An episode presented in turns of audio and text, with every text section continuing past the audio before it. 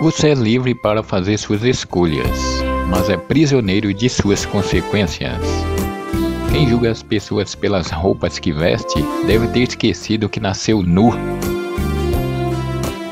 Em um mundo feito de aparências, feliz é aquele que é feito de verdades. Não existe barreiras que Jesus não possa quebrar. Não existe porta que Deus não possa abrir.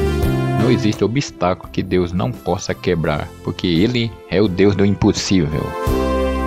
Quem não vence detesta ver você.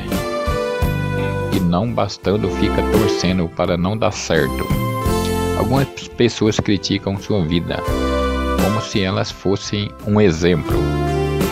Plante sua própria árvore para que não para você não precisar ficar na sombra de ninguém.